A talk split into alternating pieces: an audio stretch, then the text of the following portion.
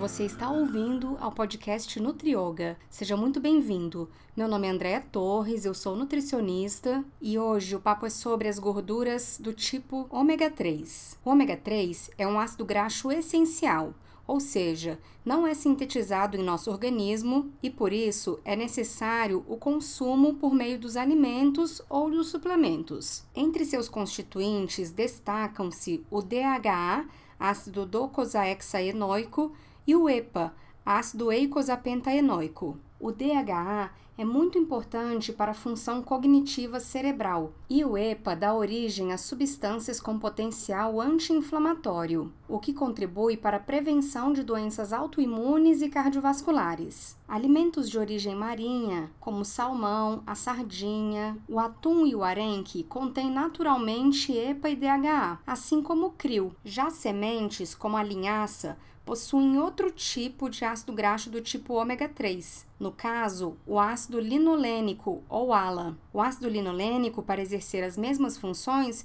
precisa ser convertido em EPA e DHA. Se você for a uma loja de suplementos, provavelmente encontrará óleos de peixe, óleos de krill e óleos de linhaça. Se for vegetariano, comprará obviamente o óleo de linhaça, mas é importante que o consumo de vitaminas do complexo B seja adequado para que você possa converter o ALA em DHA e EPA. Já se fizer consumo de alimentos ou suplementos de origem animal, poderá optar pelo óleo de peixe ou pelo óleo de krill. Os óleos dos peixes salmão, sardinha, arenque atum estão normalmente associados a triglicerídeos. Já o óleo de krill, além de também possuir quantidades significativas de EPA e DHA, está mais associado a fosfolipídios. A composição do krill é de cerca de 40% de fosfatidilcolina, 30% de ômega 3 dos tipos EPA e DHA e contém ainda astaxantina, um potente antioxidante. Como no óleo de krill, o ômega 3 está incorporado aos fosfolipídios, sua absorção intestinal é mais fácil.